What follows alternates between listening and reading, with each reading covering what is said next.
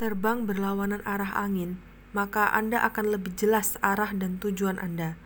Maju mengikuti arah angin dan ombak, Anda akan bisa memikul tanggung jawab dan kewajiban, serta dengan gagah berani untuk maju terus.